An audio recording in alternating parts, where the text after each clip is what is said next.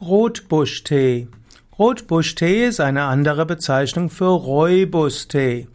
Rooibos, R-O-O-I-B-O-S, ist eine Pflanzenart, die zur Familie der Hülsenfrüchtler gehört. Rooibos oder Rotbusch gedeiht ursprünglich in Südafrika in der Provinz Westkap und zwar dort in den Bergregionen. Und dort gibt es bestimmte Ausleseformen von Rotbusch und diese wird, verwendet für die Gewinnung von Rotbuschtee.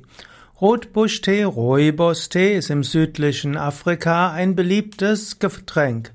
Rooibos, Rotbuschtee ist koffeinfrei und manche Menschen verwenden bewusst Rotbuschtee, um sich von Koffein zu lösen.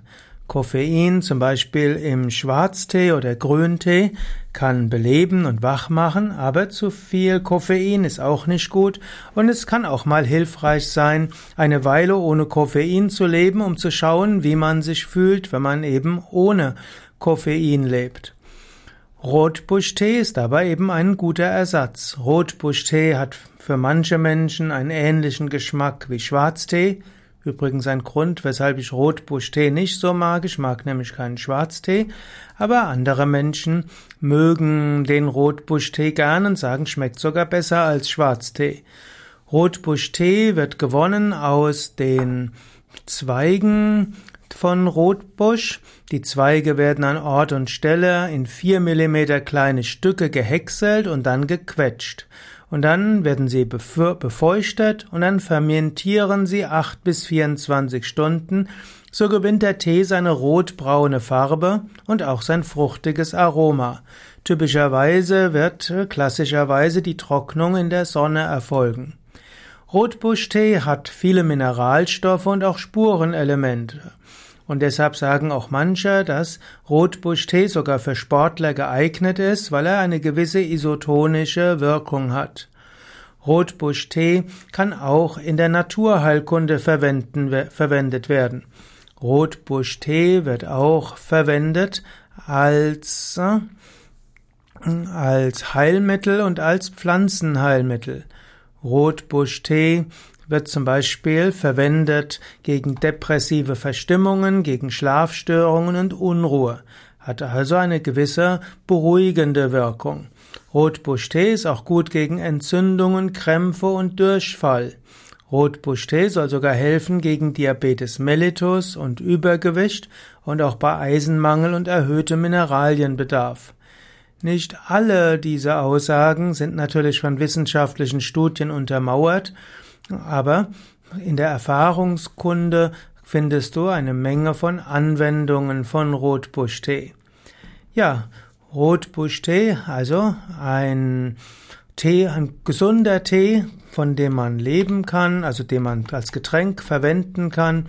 Rotbuschtee, aber auch etwas, was man verwenden kann in der Heilkunde, in der Naturheilkunde. Manche sagen also, dass Rotbuschtee gut ist gegen Unruhe und insgesamt beruhigend wirkt, auch entzündungshemmend für Körper und auch hilfreich für die Psyche. Rotbuschtee soll eben auch helfen bei Eisenmangel, denn Rotbuschtee enthält auch etwas Eisen. Insbesondere ist es so, dass schwarzer und grüner Tee Tannine enthalten und diese hemmen die Aufnahme des Eisens aus der Nahrung. Daher sagt man, dass Rotbuschtee hilfreich ist, denn Rotbuschtee enthält erstens Eisen und nur ganz winzige Spuren von Tannin. Wer also Eisenmangel hat und Tee trinkt, könnte eine Weile Rotbuschtee stattdessen trinken.